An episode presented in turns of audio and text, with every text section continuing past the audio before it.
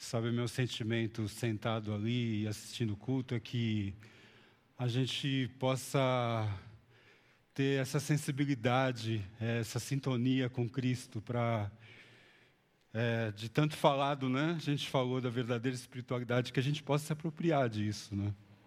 Que a gente possa realmente aproveitar cada minuto, cada segundo que Deus tem proporcionado para a gente como igreja, como família, da gente viver isso intensamente na nossa vida, no nosso dia a dia. E, e esse, é o motivo que a gente tem, tem olhado para Colossenses e tem uh, feito essa série, seguido essa série, uh, pensando nos céus, com, pensando no céu com os pés na terra.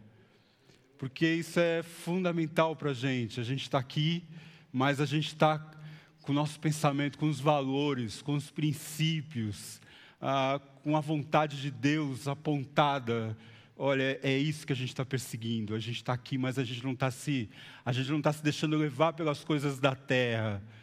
Mas a gente está focado. Qual é a vontade de Deus para a nossa vida? Discernimento, sabedoria. E isso é maravilhoso. Ah, a gente está, então, com o nosso tema de hoje, é a verdadeira espiritualidade. Você que está em casa, então, também acompanha com a gente. É um privilégio a gente caminhar junto nesse domingo, nessa manhã. Bom, é, quando a gente fala de verdadeira espiritualidade, falando um pouquinho com o Sérgio sobre isso, as empresas, o mundo corporativo hoje, você que está trabalhando, está nas empresas, isso tem sido muito explorado, por exemplo. Né? Então, cada um de nós, ou cada pessoa, traz um conceito é, distinto de, de o que, que é espiritualidade. Né? Então, muito tem sido explorado essa questão ah, do equilíbrio, né? do bem comum, né? de, de, alcançarmos objetivos comuns, principalmente aí nas empresas. Né? Mas é, o que, que, de fato é a palavra de Deus, né? a perspectiva bíblica, a perspectiva de Deus, o que é espiritualidade? Como a gente alcança a verdadeira espiritualidade. Aí eu convido você, então, você que está em casa e aqui também, a gente olhar para Colossenses de novo, no capítulo 2. Capítulo 2, versículos ah, 16 a 23. Esse vai ser o nosso, a nossa porção de que a gente vai olhar um pouquinho mais a fundo dos, dos versículos 16 ao 23. Prontos? Você em casa pronto? Vamos lá? A palavra de Deus nos diz o seguinte: assim diz Paulo ali aos Colossos, ninguém vos julgue pelo comer, ou pelo beber, ou por causa de dias de festa, ou de lua nova, ou de sábados, os quais, na realidade, são sombras das coisas que haveriam de vir. Olha a figura de linguagem que Paulo usa aí, né? São sombras das coisas que haveriam, que estavam por vir mas a realidade, a essência de fato, está contida em Cristo. Ninguém então seja árbitro contra vocês, fingindo humildade ou culto dos anjos, baseando-se, tendo como fundamento em coisas que tenha visto, inutilmente arrogante em seu conhecimento carnal, na sua própria carne. E não retendo a cabeça, com a qual todo o corpo, suprido, organizado pelas juntas e ligamentos, vai se desenvolvendo, vai crescendo, segundo o crescimento concedido pelo próprio Deus. Visto que vocês morreram com Cristo para os espíritos e os princípios, na realidade, elementares do mundo.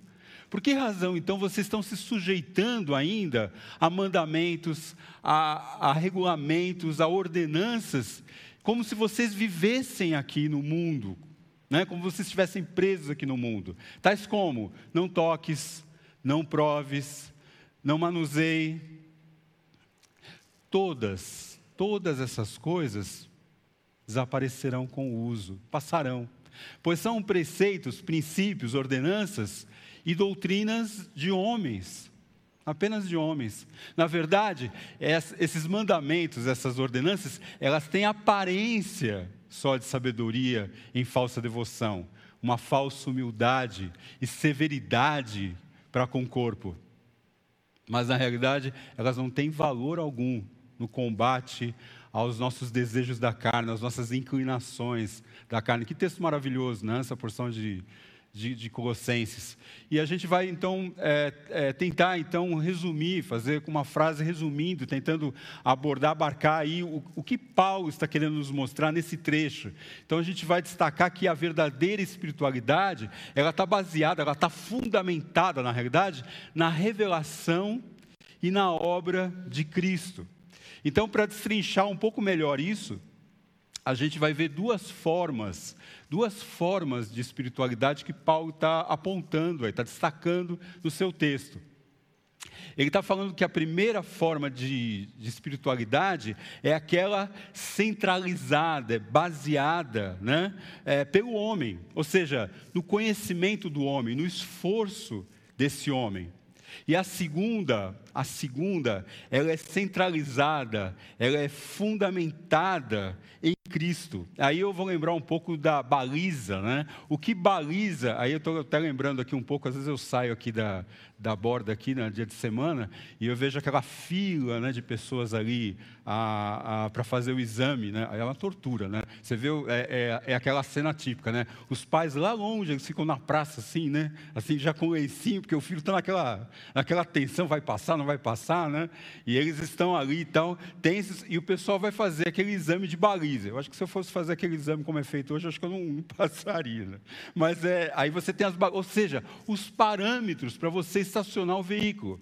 O que Paulo está falando é os verdadeiros parâmetros de uma espiritualidade, de uma verdadeira espiritualidade, ela está baseada, fundamentada na revelação, na obra que Cristo já fez, na sua revelação e na sua obra. Né? Agora, só para a gente começar a aquecer, você em casa também, uh, será, que, será que existe um meio termo? Será que existe um meio termo entre aquela espiritualidade buscada do homem, sedimentada é, no esforço do homem, é, e, a, e, a, e, a, espiritualidade baseada, fundamentada em Cristo, na obra de Cristo? Será que existe um meio termo? Será que existe um, um certo que a gente pode fazer um mix entre uma coisa e outra? Será que a gente consegue fazer isso? Fica aí a. A, a, pergunta e a gente vai, vai poder voltar para ela um pouquinho mais tarde. Vamos falar um pouquinho da primeira essa espiritualidade centralizada, né? que o, centro é o homem. É, talvez para a gente poder entender um pouco melhor o que, que Paulo está falando aí, é melhor ver o que, que Paulo não está falando. Que que, vamos descartar já o que Paulo não está falando nesse trecho. Então, eliminando, Paulo ele não está falando de uma vida liberal né? Ah, seja um beberrão, né? Seja um comilão, você não deve satisfação para ninguém. Faça, o que você quiser, a quantidade, o que você quiser, onde você quiser, não deva satisfação para ninguém. Não, isso não é isso que Paulo está falando. Paulo não está não tá querendo atingir esse objetivo, né?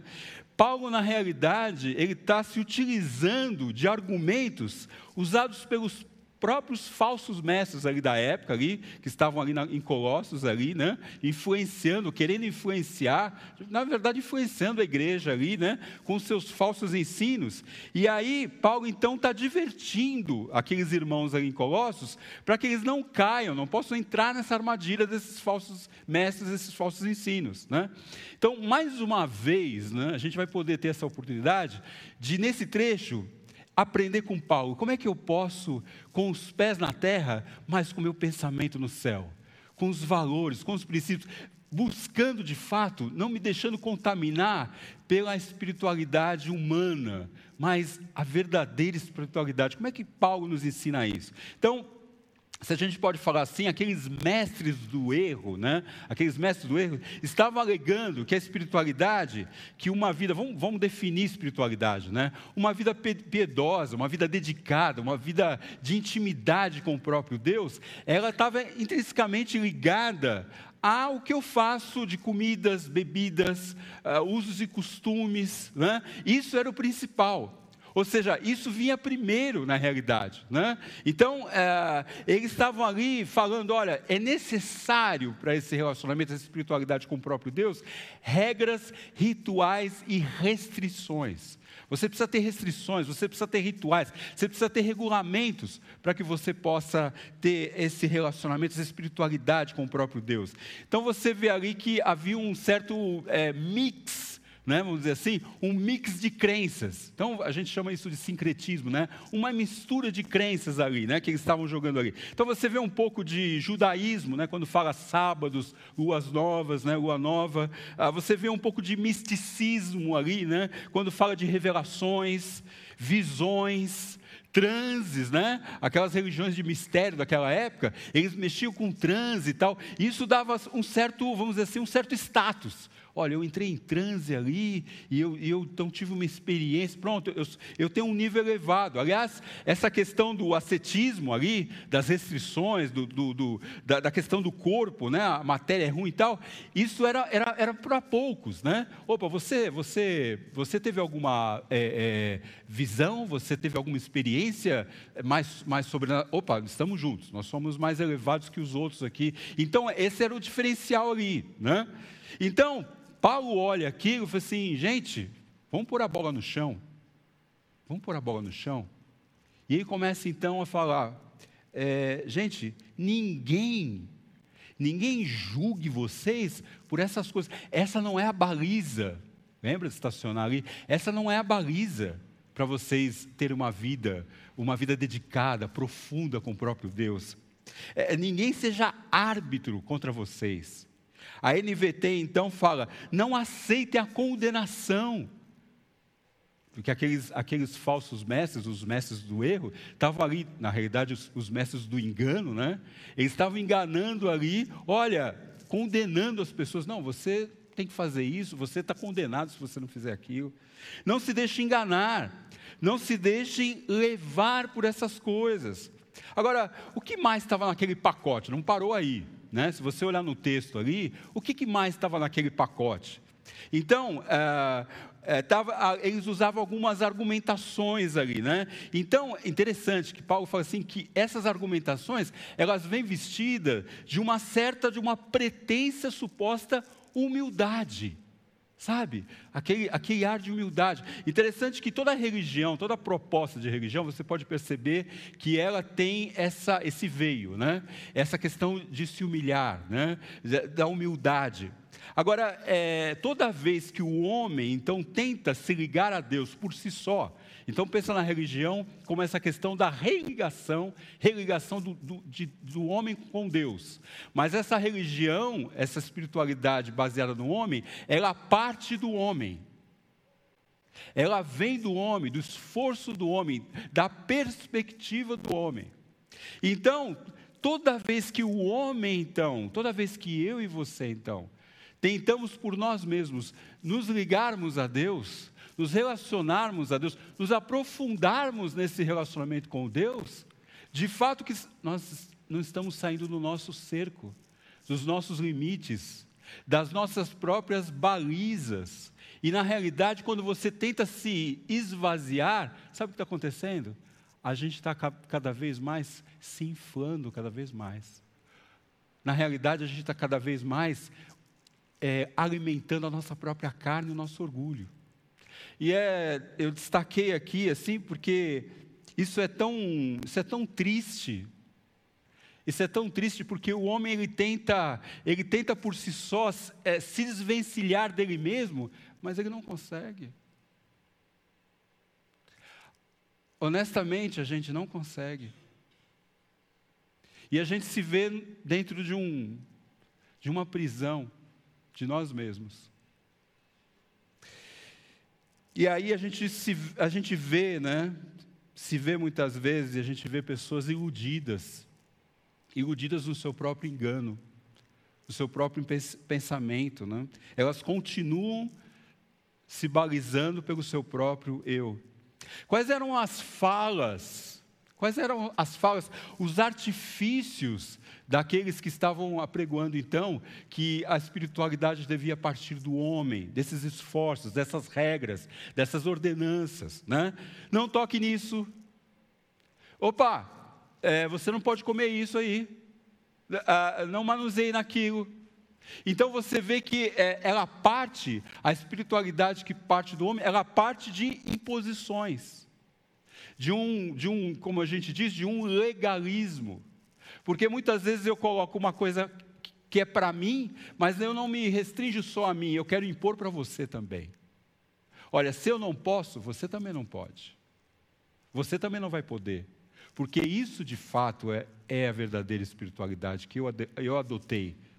Então, todos, então, a partir de mim, a partir do homem, tem que, tem que adotarem também.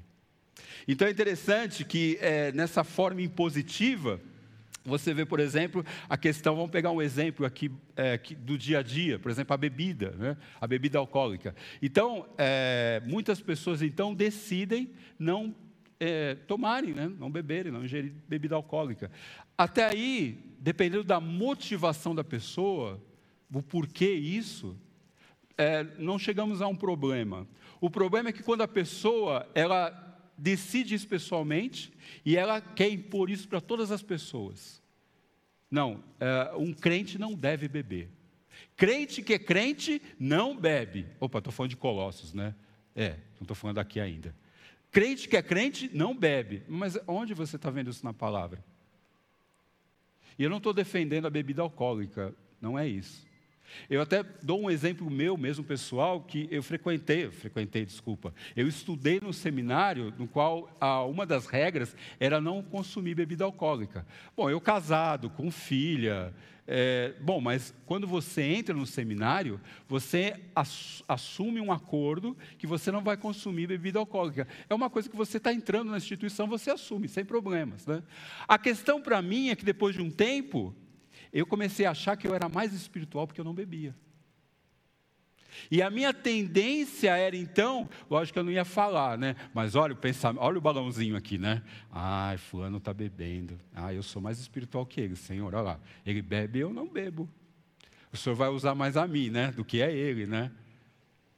Então, de novo, estamos o quê? Nos balizando por conceitos e princípios de homens. Ah, eu lembro da minha filha, por exemplo, é, é, eu vou levar outro puxão de orelha. Né? Toda vez que um pai num púlpito leva o exemplo da filha, né, Sérgio, leva um puxão de orelha, mas eu estava lendo. Eu lembro que a minha filha, do adolescente para quando ela era jovem, ela então perguntou para mim assim: pai, seguinte, vai ter um show. É, vai ter um show tal. E ah, eu, eu, o que, que você acha? Eu vou ou não vou? Plim! O que, que ela queria saber ali? Se eu assinava embaixo. Opa, meu pai está falando para eu ir no show, então eu posso ir. Deu certo, deu errado, meu pai mandou, né? Deixou. O que, que eu perguntei para ela? Filha, é, ela, claro, eu já sabia, ela tinha conhecimento da palavra suficiente para ter a baliza correta para estacionar o veículo de forma correta. Eu falei assim, filha, o que, que leva você a ir ou não ir nesse show? Ah, pai, seguinte, eu, eu não. É, ajuda aí, né? Me fala aí, eu, eu, vou ou não vou no show? Não, é você. É, o que, que você vê na palavra que vai dar parâmetros para você, posso balizar você, para você ir ou não ir? Quem vai, que show que é, que influências você vai ter, é, é, quem são as pessoas. Depois, se você é, é tá, é, vai e, e, vai levar pessoas, o que, que as pessoas, por exemplo, vão, é, vão serem levadas a pensar, indo no show ou não, isso é impeditivo, não é impeditivo. Você precisa amadurecer. Você precisa se responsabilizar pelas suas ações. Ir no show, ir no show, ir no show não tem problema nenhum. Não ir também não tem problema nenhum. Mas você precisa entender o contexto que a palavra fala, porque ela dá princípios para você saber o que você faz ou não faz, com quem faz ou não faz. Opa, ficou mais difícil. Mas ela foi chamada a uma responsabilidade, porque a espiritualidade baseada no homem, eu imponho. É, que seja claro aqui que o que eu deleguei para minha filha, ela tinha conhecimento maturidade suficiente na palavra para já ter parâmetros, balizas para decidir isso. Né? Lógico que eu estava eu tava ali por volta, mas eu já pus que ela desse o passo no sentido da responsabilidade. Ela tinha que pensar, ela tinha que decidir. Bom, isso nos leva então a uma terceirização da responsabilidade. Né? Então, aquela, aqueles falsos mestres, eles então estavam terceirizando né, essa responsabilidade. Opa, eu decido para você, eu imponho que você faz ou não faz. Interessante também que aqueles falsos mestres, com aqueles falsos ensinos, eles não estavam contra Jesus. Olha só, alerta para isso. Eles não estavam contra o Evangelho. Eles não estavam falando contra Jesus. Não, é Jesus, não. Não, Jesus. Pelo contrário, se fosse não Jesus, Jesus sim, o Evangelho sim, mas tem mais algumas coisas. Não pode ser só Jesus, precisa ser mais alguma coisa. Jesus, então, não era suficiente. Jesus não era suficiente, então precisava ser o Evangelho, Jesus, e mais alguma coisa, mais uma ação do homem, mais um esforço do homem, né? Ah, e aí eu volto àquela pergunta: será que a gente consegue fazer um mix de, da verdadeira espiritualidade de Jesus, da obra de Cristo, mais ações do homem? Aí eu vou fazer, vou tentar uma ilustração aqui. Você sabe que o corpo humano, todos nós sabemos que o corpo humano necessita de água. Né? É, você pode tomar qualquer coisa, né? suco, é, qualquer, mas nada substitui a água. Agora, se seu organismo está precisando necessariamente de água, H2O, e eu pego um copo de água aqui para você e falo assim: olha, tem uma água aqui. Só que eu vou colocar uma gota de água de esgoto aqui. Plim! Você vai, que olhos você vai olhar para esse copo de água? Você vai assim, puxa, meu organismo precisa de água mas com uma gota de esgoto, é, eu vou contaminar meu organismo com essa água. Não, mas é água, é água pura. É, é, água, H2O, mas eu só, pus uma, eu só pus uma gota de esgoto aqui que eu peguei no esgoto, só uma gota. Você beberia? Eu sei que dependendo da situação, mas você já, já não daria, você não colocaria o pé para trás? É isso que Paulo está falando. Evangelho mais uma gota do homem já não é mais evangelho. Jesus e uma ação do homem, um esforço humano, já não é mais Jesus, já não é mais o Evangelho. E aqueles homens, então, é, é, com, com, essa, é, bem discretamente, né? Eles estavam querendo impor, então colocar, não, o Evangelho sim, mas olha, precisamos de imposição, precisamos de regulamento, precisamos de ordenanças de homens, o esforço do homem, isso é necessário. Isso que aqueles falsos mestres, aquele falso ensino estava sendo apregoado. Mas vamos olhar então para a segunda, segunda forma de espiritualidade aquela que é centralizada em Cristo, né? não no conhecimento do homem, não nos esforços do homem, mas centralizada na obra de Cristo, balizada na revelação de Cristo. Então, se você olhar para o versículo 20 aí na sua Bíblia, você vai falar, ver o seguinte: Paulo fala assim: vocês morreram com Cristo para os espíritos elementares do mundo. Ou seja, Paulo está falando o seguinte: vocês morreram né, na morte e ressurreição, na identificação da morte e ressurreição de Cristo, vocês então morreram para os princípios elementares do mundo. Lembra da nossa última pregação em Colossenses, falando: olha, vocês foram enraizados em Cristo, vocês foram feitos edificados em Cristo, vocês foram consolidados em Cristo, o fundamento já foi feito, a estrutura, a fundação já foi feita. Não coloquem nada que seja do homem em cima daquilo que Cristo já fundamentou.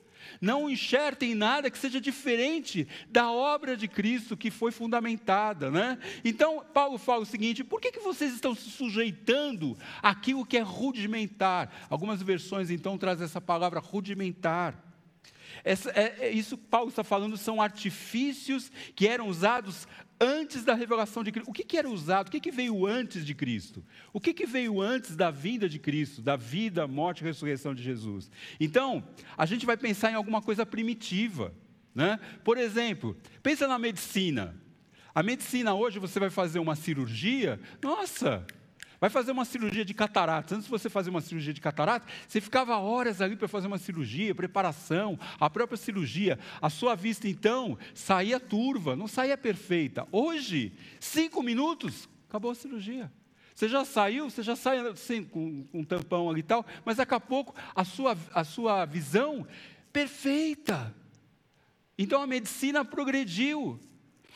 Se você pensar, por exemplo, para ver o, a, a, gravidez, por exemplo, você já sabe o sexo do bebê hoje, né? Cesárea, parto normal. Antigamente, a mulher, então, muitas mulheres então morriam na, na mesa de, de, não tinha nem mesa, né? Morriam no parto porque não, você não sabia o que estava acontecendo ali, né?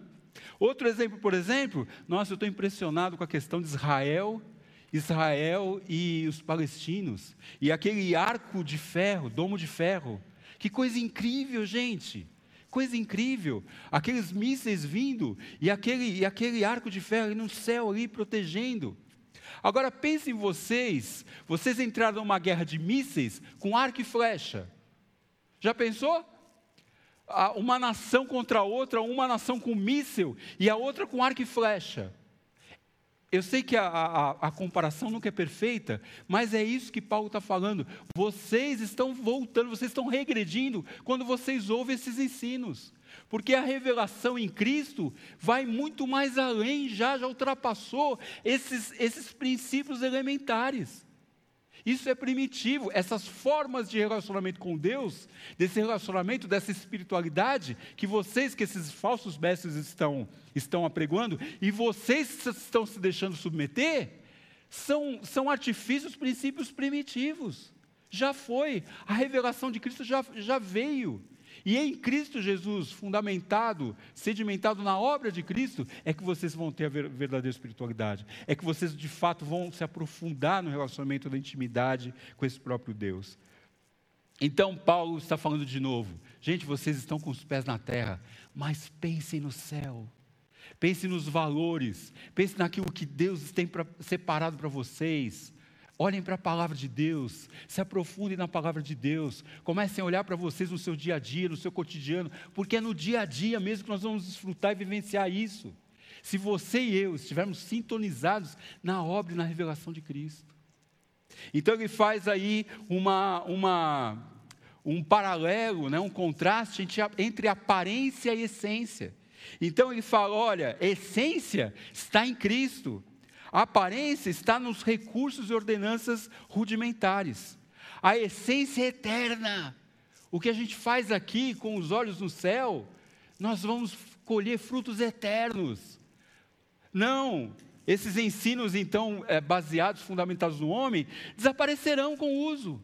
Vão ficar por aqui, vocês não vão levar nada a, a, a essência está ligada ao corpo e à cabeça. Paulo usa essa, essa, essa metáfora do corpo maravilhosa ali.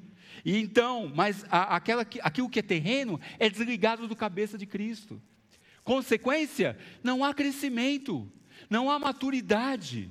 Você vai ficar que nem bebê perguntando: o que, que eu faço? O que, que eu não faço? Pastor, cadê o pastor? É, me diz o que, que eu faço, o que, que eu não faço a, a, essa, essa, essa aparência, ela tem uma aparência de sabedoria. A essência, ela é eficaz contra os meus vícios de caráter. Os meus vícios de caráter, gente. Cristo veio sobre a minha vida, o Espírito Santo me dá poder, me capacita, mas os meus vícios estão aqui, o meu egoísmo, o meu orgulho a minha ira, a minha ansiedade, o meu medo, eles estão aqui, ó. E se eu ficar no meu esforço, no meu eu, o meu eu não dá conta, gente, não dá conta. Você pode fazer a restrição que for. Se primeiro não vier uma mudança, uma transformação de submissão, de, de, de humildade, de olhar para Jesus e falar assim: Jesus é o Senhor, é o teu poder sobre a minha vida, é o Espírito Santo que vai me dar capacitação para eu poder me desvencilhar das minhas, das minhas tendências da minha carne. Aí sim vai ter uma transformação, como a gente fala, de dentro para fora.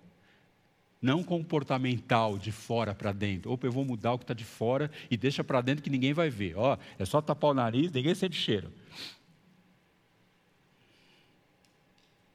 Então, a verdadeira espiritualidade, ela está baseada, fundamentada de fato, sedimentada na revelação na obra de Cristo. Aí eu gostei muito do cântico que a gente cantou aqui.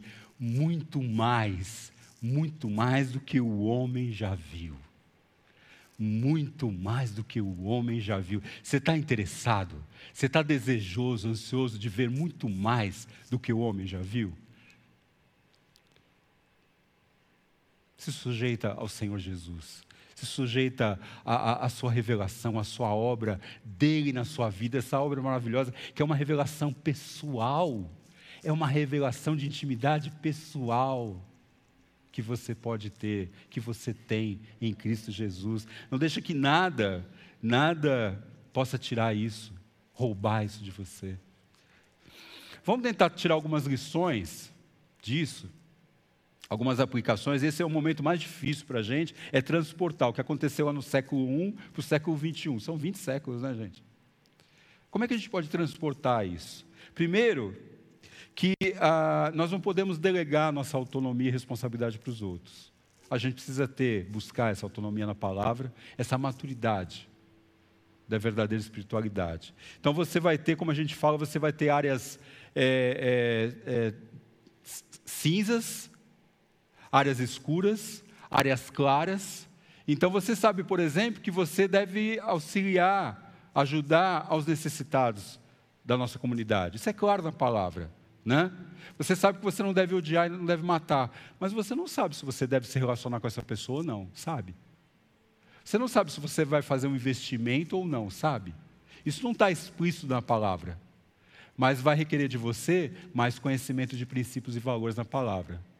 Vai requerer de você mais intimidade com o próprio Deus em Cristo Jesus, para que Ele possa, então, através da palavra, poder mostrar para você claramente como é que está o teu casamento, hein? De boa? Como é que está teu casamento? Como é que está teu relacionamento com a tua esposa? Como é que está o relacionamento com o teu filho? Como é que você tem se relacionado com as pessoas da igreja? Como é que está? Como é que está a tua espiritualidade? Como é que está a verdadeira espiritualidade? escolhas, não há um meio termo. Né? Você vê que ali os, os colossos, né, os colossenses em Colossos, eles estavam se posicionando, eles estavam escolhendo. E não dá para ter o um meio termo. Não dá para ter o um meio termo. A gente falou, não tem um mix, não tem ali um jeitinho. Ou você está em Cristo Jesus, ou você está se baseando, se relacionando com Deus por meio da obra e da revelação de Cristo. E eu não estou falando só de conversão, estou falando de se aprofundar de fato no relacionamento com esse próprio Deus, por meio de Cristo, se desvencilhando de tudo que está atrapalhando aí, de você estar tá com os pés na terra, mas você fala assim, cara, eu estou com os pés na terra, mas eu não quero ficar preso nisso. Eu quero estar tá pensando no céu. Eu quero estar tá desfrutando e vivenciando daquilo que Deus tem para a minha vida. Ninguém vai roubar isso. E por último, o eu não dá conta, né? o reconhecimento da minha insuficiência. Jesus, eu reconheço, eu sou insuficiente, eu sou impotente para qualquer coisa. E aí você pode perguntar para mim assim: ah, mas é, e a disciplina, né? De orar, de isso é regra também? Não. Isso não é regra.